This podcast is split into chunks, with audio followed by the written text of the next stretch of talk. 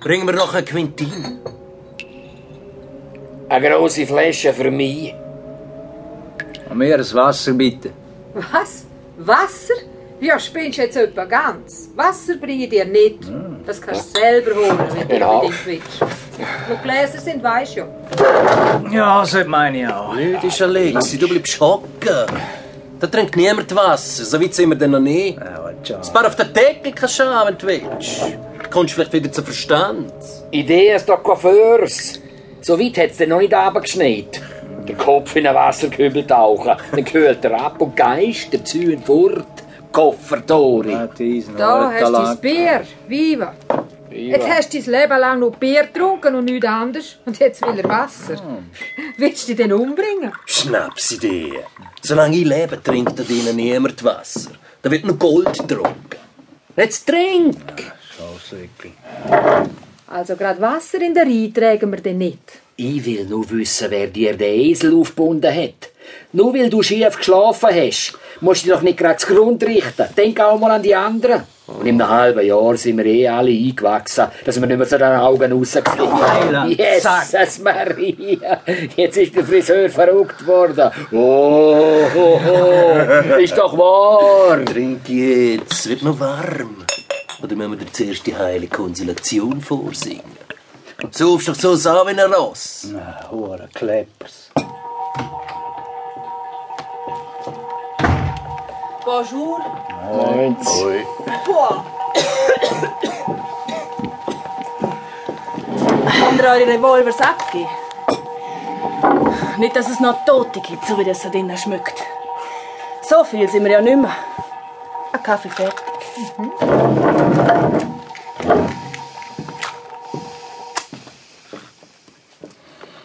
Es regnet wieder.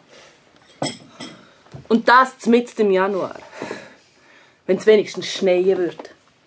Wo kein Schnee liegt, tut uns auch keine Lawine begraben. Aber der Regen macht uns allen noch knochenweich. Und das Hirn. Ich will nicht wissen, wie das endet. Gestern war der Ludwig da, der Wetterstudiosi aus Bad Nase. Er hat gemeint, der Rochlifelsen verwache aus seinem Winterschlaf. Und in der Nacht höre ich ihn, wenn er sich strecke. Nicht genug, dass wir wegen dem hohen Felsen schon drei Monate im Schatten hocken. Jetzt will er uns auch noch erschlagen, lebendig begraben. Nicht, dass sich das Malheur von Anno 25 wiederholt. 27. 25. Stimmt nicht. 27. Im 25 ist das Auto zugelassen worden. Und im 27 war der Steinschlag. gewesen. Ich habe im Schrank noch irgendwo einen Artikel aus der Zeitung. Ist gerade kürzlich erschienen zum 80. in der Gazette Romansche. Über den Steinschlag im Nachbarsdorf. Über unsere kein Wort, als wäre der nie passiert. Ignorant.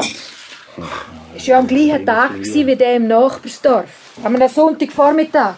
Nur eine halbe Stunde später. Schade lebt der Dick Pankratz nicht mehr, jetzt wo wir ihn bräuchten. Der hat alles gewusst. Hat einiges an Geschichten mit ins Grab genommen, gell? Pankrat, steh uns bei, wenn die Heiden toben. Da, kannst du lesen. Lies du vor, ich kann nicht. Ich habe nicht kalte Augen. Los. Bring mir dann noch Quintin. In der letzten Zeit ist das ein wenig drin. Also, da steht's. Seattle dies. Sieben Tage hat es ununterbrochen geregnet. Und dann ist der Felsen oberhalb vom Nachbarsdorf gebrochen und hat Steine gross wie Kühe auf das Dorf herabgeworfen. 1927, 18. Oktober, hat das ganze Dorf begraben und nur der Kirchturm ist stehen geblieben. Nicht einmal das Kirchenschiff hat standgehalten, nur der Turm. Denn Gott hockt im Turm.